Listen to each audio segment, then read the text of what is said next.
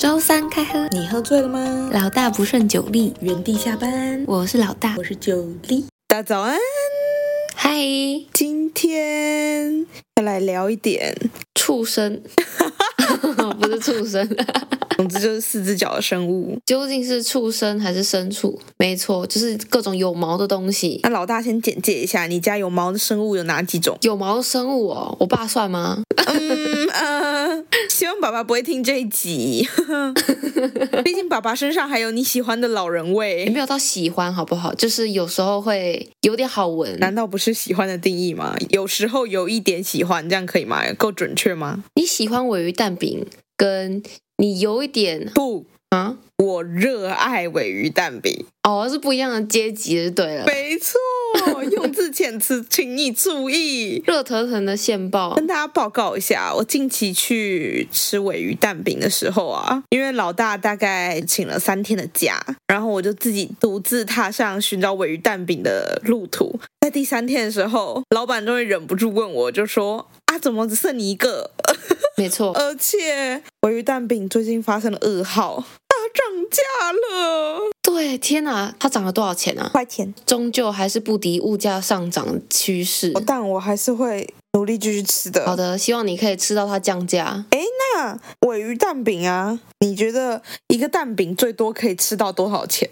对你是极限，就是你看到超过这个价钱，你就不会点那个口味了。哦，哎，要看哎。假如说它是那种薄皮的，正常我们认知内的普通分量蛋饼，大概六十，我就觉得很贵了。以上我就不会点了。哦，我也是。但是如果是那种脆皮的，六十我就可以接受。哦，对对对，那种皮比较厚的就可以。然后薄皮的那种六十，我真的完全觉得不行。然后如果是美而美那种超薄的那种，三十以内。哎，我是四十，哎，我比你好一点。哦，我是新北市物价，你是台北市物价。哎，可是三十以内只能是原味或是火腿或培根吧，其他都不能了吧？还有玉米啊，cheese 啊，我很爱 cheese 蛋饼。没有，我们这边的那个起司蛋饼要四十块啊？真假？我们这边三十哎！天哪，我还是有地域性差别的。好啦，我们要回到我们的四角兽话题。没错，既然说要吃，我们先来聊一点吃的好了。跟大家简介一下，我有一只小猫咪，它叫马姆顾伦城。马姆顾伦城有够长，你要不要跟大家说一下顾伦是什么呢？有吧，我之前有跟大家科普过啊。顾伦是清朝嫡亲公主啊，所以她是马姆公主城。我们搞不好会有一些新知啊。OK OK，好，各位旧与新知，大家请知道她叫马姆公主，谢谢。那陈呢？我们还有一只维尼熊，叫陈维尼。冠夫姓是是他爸好吗？他只是跟他爸姓，他没有冠夫姓，随父姓，随父姓，冠夫姓。太可怕了，这个画面。你不是都说它是小三吗？哦、是小三猫，它就是一只霸宝猫，你知道吗？只要我一离开那个床上我的位置，它就会过去坐下，然后把头靠在他爸身上。是女生对不对？对啊，然后很妩媚的看着我。他是不是在想说，他获得了你的男人，他在跟你炫耀？这种时候，我都会跟他说，你从今天开始单亲。然后他又不小心做了一个很可爱的动作，我就会啊。你好可爱哦！我完全被他支配耶。那你这时候会多给他一些罐罐吗？对啊，我就觉得哇，天哪，太可爱了，请你吃一点冻干。而且，他骗到了，天哪，他完全就把你们训得好好的哎。到底是他才是宠物，还是你们是宠物呢？哎，可是他会握手哦，还会碰鼻子。猫咪是不是很难训练呢？我觉得猫咪不会难训练，就是你要观察它的动作，你不能像狗一样特别想要它做什么动作，你要观察它的动作，然后在它做出你很喜欢那个动作的时候，就给它奖励，让它建立正向连接。哦，猫咪就像小女生一样，要特别照顾它的情绪。没错，它不爽就是不爽。所以它都吃什么啊？平常？哦，对，我要来跟大家讲，马姆有一个好爸爸，他爸爸平常会去买鸡肉啊，买布拉提啊，买虾啊，然后他就帮他把那个肉剁碎，然后捏成他特制的猫猫汉堡排，海陆大餐哦。没错。而且马姆很奇怪，一般的猫应该都是很喜欢吃罐头，对不对？对啊，通常听到那个罐头声，那个猫咪就会马上来，就是被支配。但马姆就是它对干饲料有非常莫名的执着。我只听过人家的猫不吃干饲料，没错。马姆是你就把那个干饲料的袋子拿起来摇一摇。它就会冲过来。它平常是一只非常懒惰的猫咪。天哪，哎，我们家那只也超级讨厌吃干饲料了，而且它是挑到会把干饲料，因为我们是干饲料很其他的罐头之类的，它会直接把干饲料全部挑出来，退掉啊。对啊，你们家马姆很特别。哎，不对，你还没有跟大家讲你们家那只四脚生物是什么？你刚刚只讲了你爸，人家以为你爸在吃饲料 罐头。我爸用双脚走路好吗？我们家这只可爱的狗狗，它是马尔济斯。不过呢，它其实不是真正的马尔济斯，它是马尔济斯混贵宾。哎，这种品种它是有真正的学名的，它叫马尔泰。不过这品种目前在台湾好像是不合法的啦，但是在韩国那边据说是有这样子的一个品种。所以呢，我们家雪宝它是一只白白嫩嫩的小臭狗，它就叫雪宝。臭把狗啊！不要这样，它只是毛多了点而已。我们都每天帮它梳头。哎，哎，那为什么要就是结合马尔济斯跟贵宾会有什么特别的特色吗？为什么会需要这个品种出来？你知道吗？其实我真的不知道。哎，我先跟大家说，我们家为什么会有这只可爱的小雪宝呢？很奇妙，因为之前我妹她跟她男朋友一起养了一只，其实也不是一起养啊，应该是他们家的，她男友家的狗狗，然后是一只马尔济斯。但是后来那只马尔济斯大部分都会给我妹顾，因为我妹很喜欢狗狗，但是我妈就是林董娘，她非常讨厌有毛的生物，所以我们家从小就只能被迫什么养鱼啊、寄居蟹这种不会干扰到我们的生物。寄居蟹很酷哎，哎，那个寄居蟹甚至是我们自己去海边抓的，哎，是可以带回来的吗？你直接帮他强迫搬家，哎，可以啦，哎，拜托，我们那时候还去买漂漂亮亮的贝壳给他换家，哎，哎，所以他真的有换吗？有啊，他真的有换啊，因为我们抓了好几只，然后有某几只它是赤裸的，就是它没有夹，我们就想说啊，没有东西可以给他用，我们就只能先拿纸杯给他垫着，所以就看到某几只背上背着一个纸杯。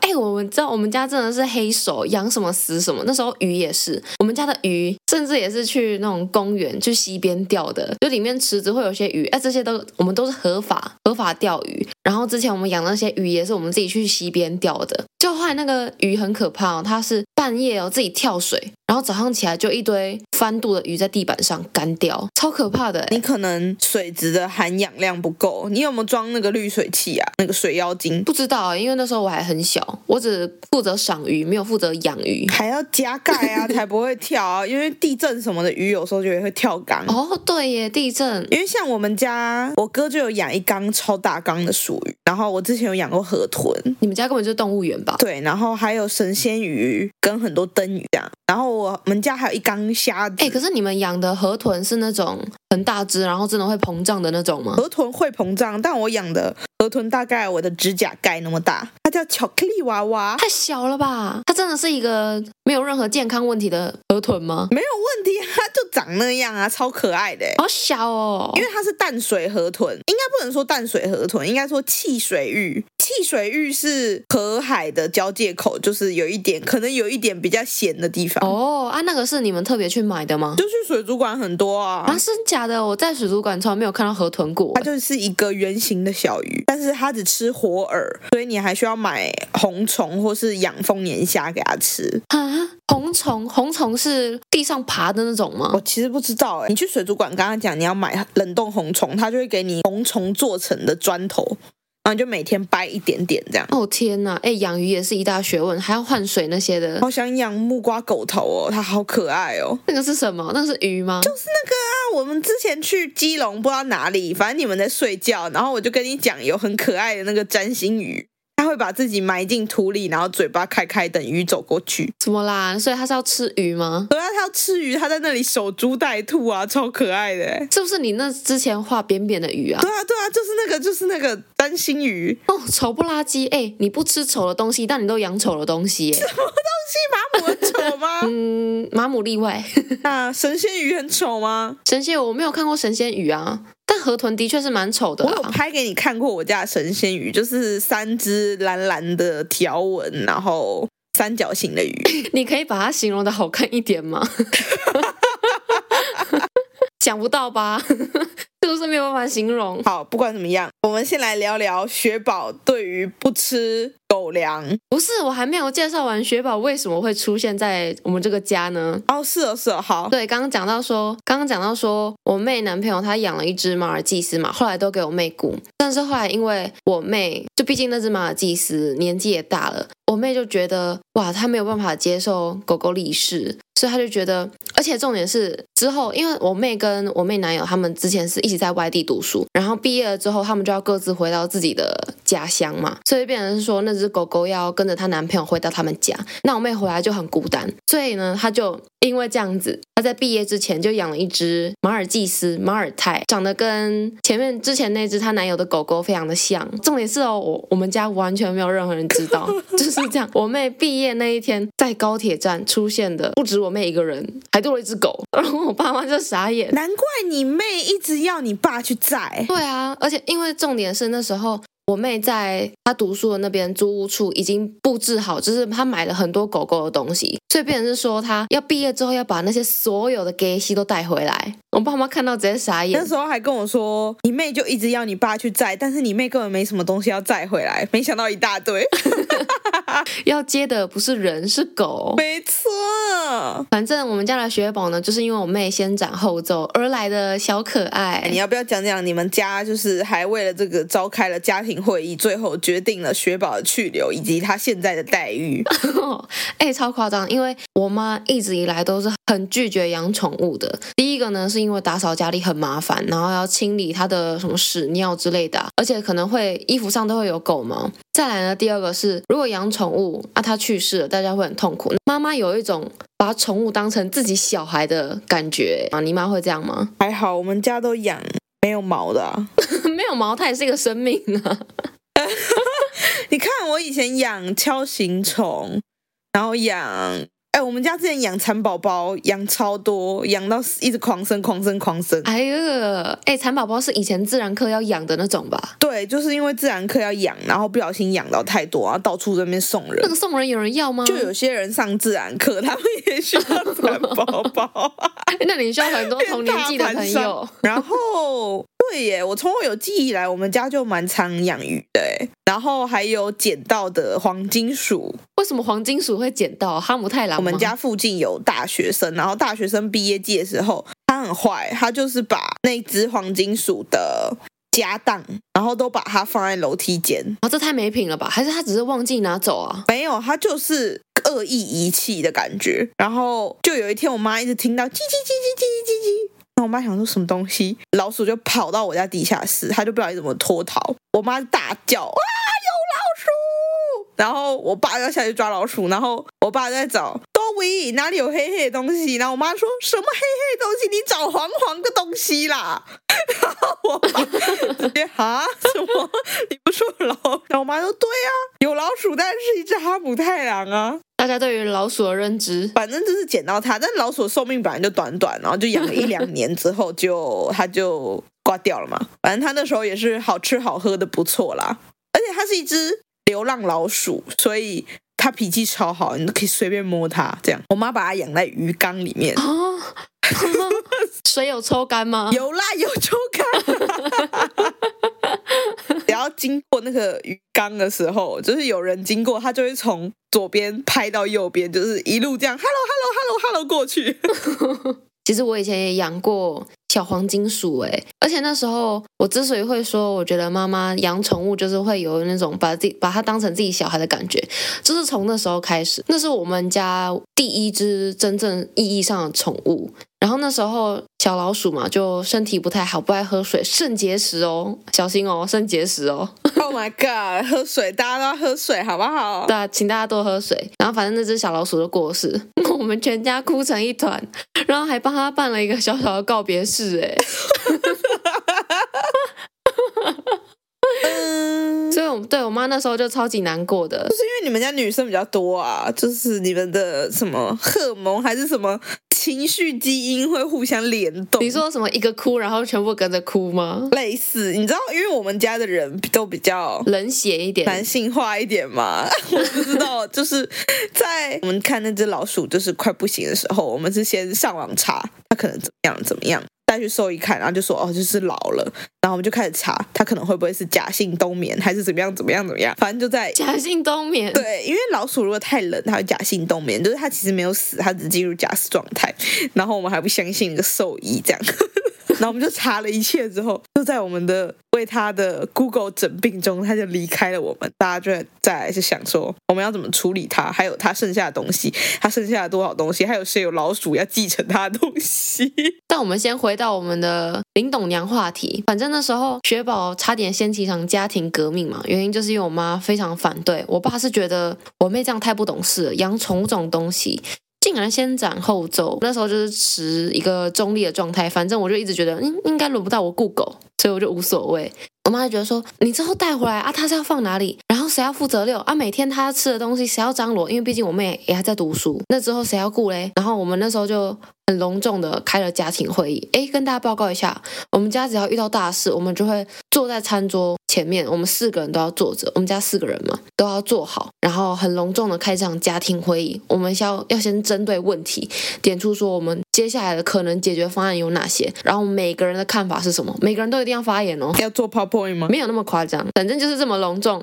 OK，最后呢，我们就舍不得，觉得雪宝实在太可爱了，所以我们还是让他留下来了。而且我们大家从一开始的只有我妹在顾，到后面 完全我爸妈沦陷哎。然后现在雪宝是他从以前完全不能上沙发。因为我妈就我们家沙发非常贵，然后可是因为我们之前买这个沙发的时候还没有想到说会养宠物，所以没有特地去定制什么什么啊，它不是猫抓布，对，反正防抓的系数没有那么高。当初我们是完全不不准雪宝上沙发。再来哦，我们家有分，就是外面的客厅是瓷砖地板嘛，然后房间那块就是木头，对，木头地板。然后我们中间有一个铁片的拉门，可以拉起来。雪宝那个铁片拉门的领域就是它的绝对领域，它绝对不能踏进木头地板。从一开始是非常严格，他只要一只手伸进那个木板里面，他就会被教训的很惨。然后到现在，他是在沙发上伸缩自如，而且他也可以自己很逍遥走进那木头地板。啊，真的假的？那你会让他进你房间？他甚至可以上我的床。我觉得我们现在就是超级宠它的，它现在已经变成我们家的宝贝。而且我们知道，我们家现在那个家庭群组开头第一句话，每天早上一定是说：“哎，雪宝今天什么拉过屎了？雪宝今天早餐吃了什么？”永远都是雪宝。哇哦，那你要不要跟大家讲，你们家之前还为了要帮雪宝报名短跑比赛，还开会？哎，对，真好笑。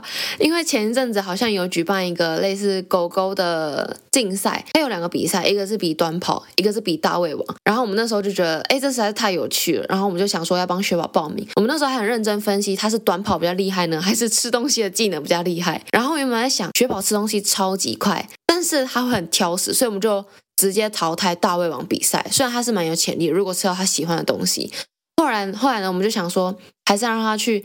比赛短跑好了，哎，我们那时候是很认真的要带他去参加那个比赛。那一阵子，我们都带他去公园，然后训练他要从定点跑到另外一个定点，然后就跑超级快的。哎，很强哎！我们这是完全是非常有系统性的在训练它，但是我们后来还是没有去参加那比赛啦。我觉得很荒谬啊！我再听一次，还是觉得非常的荒谬。哎，狗狗短跑这个，我觉得它如果真的去参加，会非常有影响哎。可是那个狗狗短跑，它又没有分犬种，比如说你看。雪宝那么小一只，手短腿短，然后旁边一只边境牧羊犬是他的对手，怎么办？人家跨一步，他要跑三步。哦，他有分公斤数啦，他有分哦，真的哦。对对对，他有分。觉得雪宝在短腿界里面应该算是真的跑很快的。OK。好，那刚刚说到了雪宝会挑食，狗狗挑食，你有一些什么秘方可以阻止它挑食这件事吗？我真的是很牺牲，因为雪宝，我们家雪宝就是超级讨厌吃干饲料，即便我们把它混很好吃的那种罐罐，还淋肉汁哦，还是不吃，他就只把罐头吃掉，然后其他的那个饲料，他就可能就稍微舔一舔，意思意思一下，然后就把它放旁边。有一阵子我真的是看不下去，我就觉得那个饲料实在太浪费。听说吃干饲料应该是对狗狗才是真的比较好的。嗯，总而言之。言之，我就是希望它赶快吃掉那个干饲料。而且我们家雪宝有一个很奇怪的癖好，我们通常都会喂它吃水果嘛。比如说像一片芭乐，用切的切成小块小块，放他面前，他不吃。但是呢，我先吃一口，可能把他咬的用牙齿自己的牙齿咬的稍微碎一点，他就吃诶。我怀疑他根本是觉得我们在里面下毒之类的，他一定要先看到别人吃，诶，没事我才可以吃。他可能就被害妄想症吧？没有，这是他爱你的表现，好不好？因为马姆也会，他就是他不喜欢吃罐罐，但我们就会觉得啊，你饭都没吃。那我们就会拿汤匙，然后一口一口喂它吃，它就会吃。但明明是一样的食物。还是自己懒，maybe 因为他真的很懒。我觉得我们家雪宝真的是非常荒谬，他就一定要我们人先吃过，他才愿意吃。像狗饲料嘛，我觉得自己不可能吃的啊，但我呢还是非常牺牲，我就要在他面前拿起他的饲料碗，抓起一把一把的饲料，然后假装吃，吃的很津津有味，说嗯真好吃，真好吃。然后雪宝这时候就开始摇椅，叫我赶快分他吃，还有用手拨我的手，哎，这招超有用，他就会把那碗饲料全部吃光光。天哪！他是一只奇怪的狗狗，它就是要看我们吃的好像很好吃，他才要吃哎。但马姆也会这样是吗？马姆是你拿汤匙喂它，它不会特别想吃你在吃的东西。但是如果你一直跟它说吃一口啦，吃一下啦，一口一口说，哎，你们家那个是真公主哎，那他会不会有一些特别的行为？比如说他就会很高傲的看着看着你们，然后也。不会撒娇什么的。撒娇一开始是真不会，但是对猫咪就是你一开始就是尽量的忽略它。猫咪就是很犯贱的生物啊，不要理它，它就会想要理你。马姆有一个非常奇怪的怪癖，就是因为我睡觉的时候，我是不喜欢把被子盖到我的脚趾头，除非我那天看鬼片，我就会把我的被子放到土地公前面睡觉。什么啦？我拿去我家神桌前面睡觉，然后因为我就怕鬼抓我的脚，我就会把脚包进那个被子里面。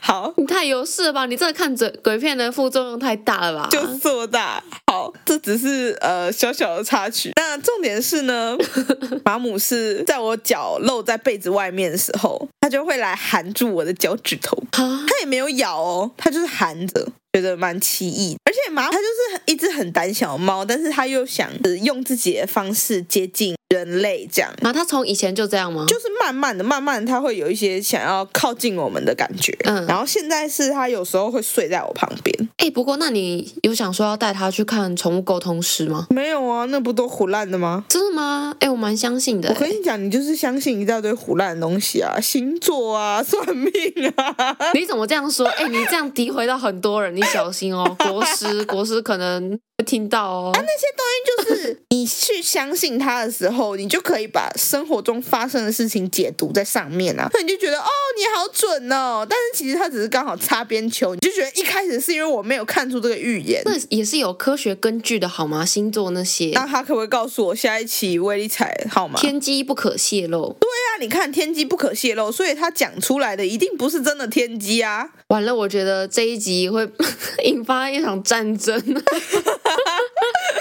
就是心理测验，就只是统计的大数据下归纳人种，这没错啦。不过我还是相信有那些就是灵魂的啦。OK，哦，我是不信啊，但是我看鬼片还是要土地公保护我。你这句也太自打嘴巴了吧！祝大家都不用吃狗饲料，大家看完鬼片都不需要去土地公前面睡觉，有土地公很好，好吗？好的，拜拜，拜。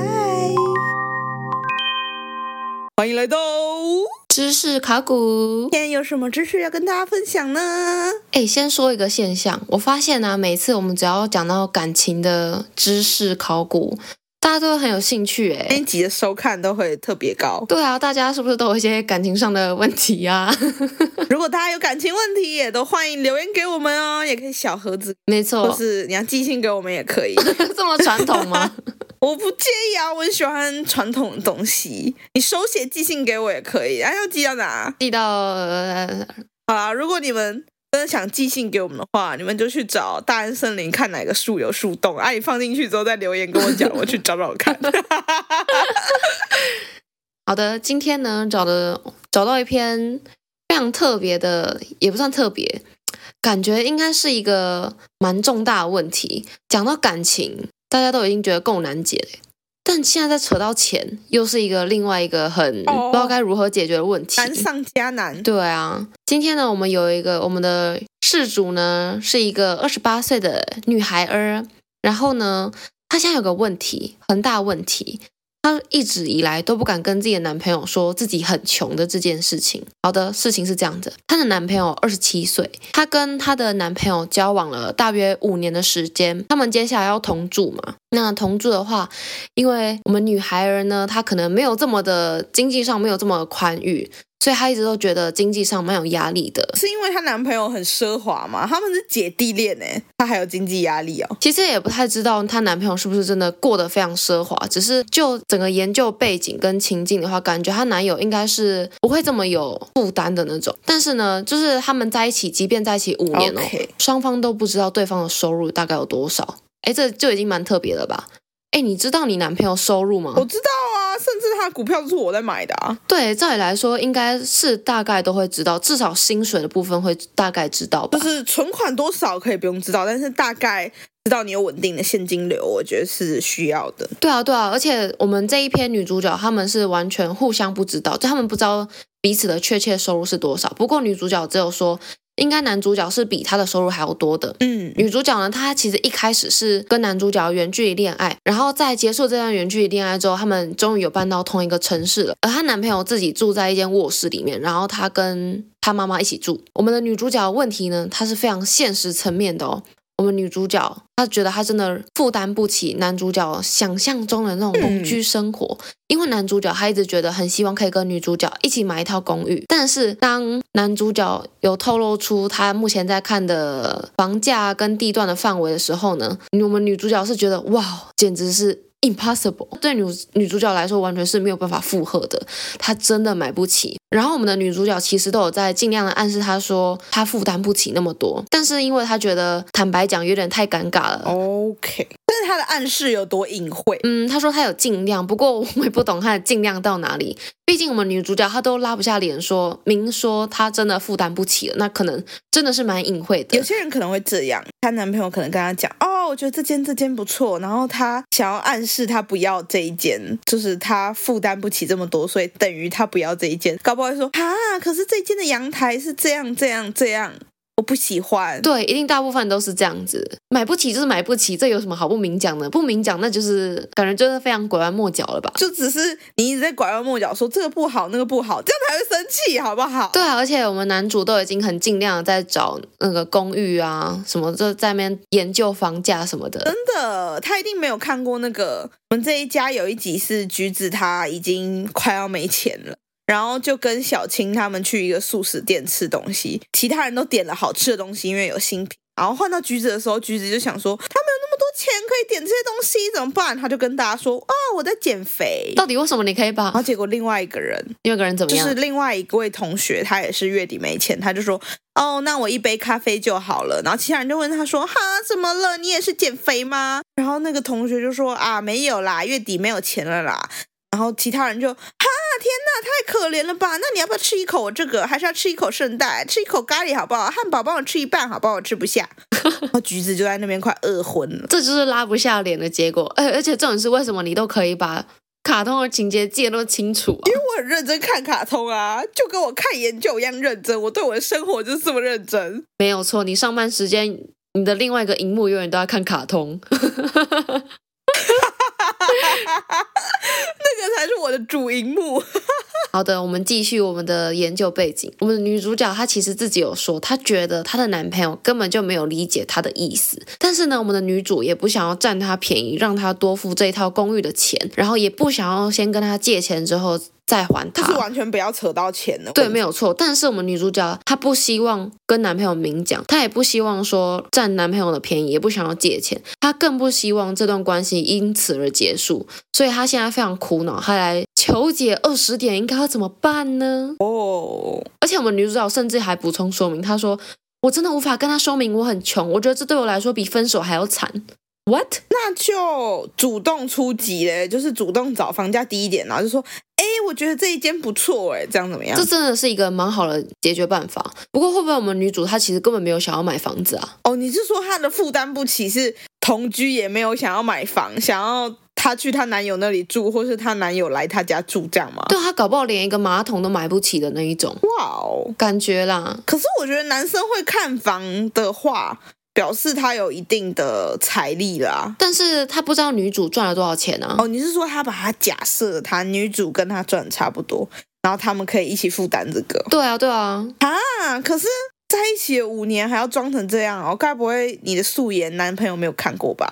哦，哎，这个蛮严重的哦。对啊，你知道老大是一个 always 全妆的人，想要看到他素颜很难呢。这跟我有啥关系？我男朋友可是我们交往没多久就看过我素颜的好吗？他还说很好看。你说老大龙吗？对啊，求生欲是要强的吧？我也觉得很好看。总不能刚在一起就这样诋毁女朋友？给你一个小星星。谢谢。啊，好的，我们回到女主角问题上，她感觉非常需要一些意见。这其实没什么好不好，没有办法坦诚吧？因为毕竟交往五年，假如说论及婚嫁，那结婚之后这些事情不是更应该要透明吗？还是因为他习惯远距离的啊？就是距离会产生美感啊。她怕太近，然后男朋友就觉得她不美了。什么都要只知道一半一半比较刚好吗？就是朦朦胧胧的才美啊！就像男生喜欢看女生穿丝袜啊。比起全脱，穿的朦胧朦胧的更好啊，要遮不遮那样。可是他也不希望这段关系因此而结束，而且重点是，如果他们他真的想要保持这种朦胧美的话，就不应该一起在同一座城市里面啊。我也觉得，如果喜欢朦胧美的话，应该要维持暧昧关系就好。对啊，这就是当初没有沟通好喽。不是，这不是当初没有沟通好，是他们可能暧昧过，但是后来交往。你说之前都在暧昧，难道你说要交往前？就往前要跟他说，哎，我们暧昧个五年可以吗？不是，我的意思是说，你要先说好。假如说你喜欢远距离，你喜欢那种就是不要太常腻在一起的话，要先说啊，不然我怎么知道呢？哦，所以啊，那你就是如果你不能跟男朋友说你很穷，就跟他说你不能同居啊。对啊，我觉得就是至少你要有。一部分是明确的跟他说的吧，不管是你的最终目标，还是你无法达成同居这件事情的任何中间，你考虑的所有事情，你可以选一部分你觉得不会那么尴尬，不会令你感到羞耻的部分，老实的讲。我真的觉得沟通最重要，就是你不想讲的，你可以不要讲，但是你要讲出来的话，你就要诚实讲。真的，而且其实这样子，女主一直打太极的话，会埋下一个很大的伏笔哦。因为如果男生一旦一直被拒绝的话，他可能会觉得啊，你是不是就没有心？但是女主又不希望这段关系因此而结束，但是这段关系就很有可能会因为这样而结束，因为你一直打太极。没错，所以你就要给他一个确切的。实话，然后这个实话可以是因为你没钱而有什么事情产生，只要产生那个事情就好，不用告诉他因为什么。对啊，而且其实男生真的是一个很直线性思考的生物诶，如果不直接告诉他说你没有办法怎么样怎么样怎么样的，他就觉得啊，你有办法，你只是可能有其他原因，他就永远不会觉得你现在是很有问题的，你现在有什么样的困境。对啊，所以如果你。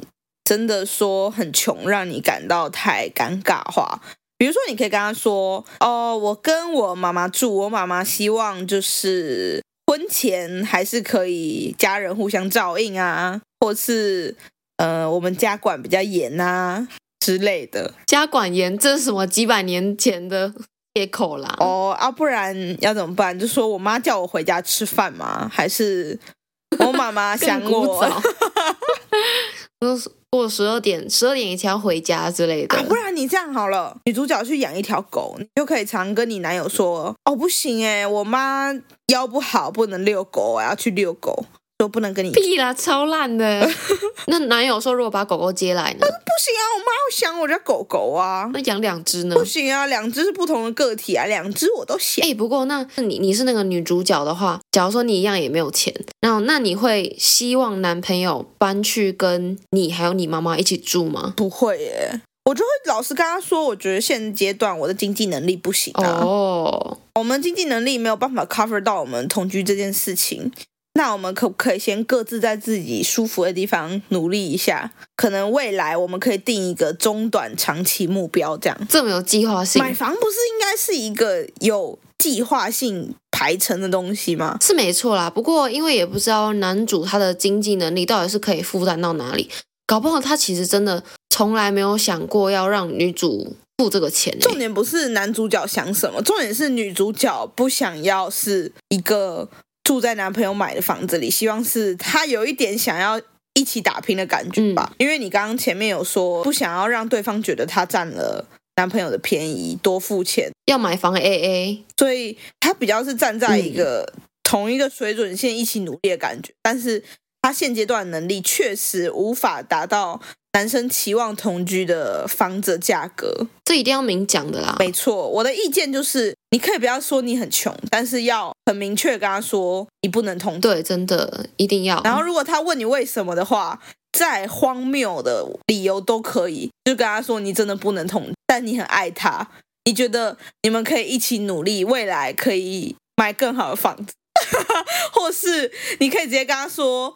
到那几间我都不喜欢，然后选一个你可以负担的家。跟他说，我觉得这间很喜欢，小而美，然后跟我小时候的家长得很像，我很有安全感之类的，随便。有道理啦，有道理，真的。而且这种这种事真的是大事，毕竟买房子，所以还是要好好的沟通清楚。而除非你未来没有打算要跟他迈入婚姻，你可能就也不需要烦恼那么多。毕竟你交往五年都还想要保持着。若即若离的暧昧，我觉得也不要买房啦，先增进自己，好不好？真的，好的，加油哦！如果喜欢这集的话，记得按赞、订阅、分享我们的 Podcast 和 IG，然后记得给我们五星好评哦。或是你有什么酷酷的研究问题，也欢迎在 Apple Podcast 或是 IG 留言给我们。如果是特别屎尿屁的故事，也可以分享给我们哦，我们都会回复，而且我们可能还会拿来知识考古一下。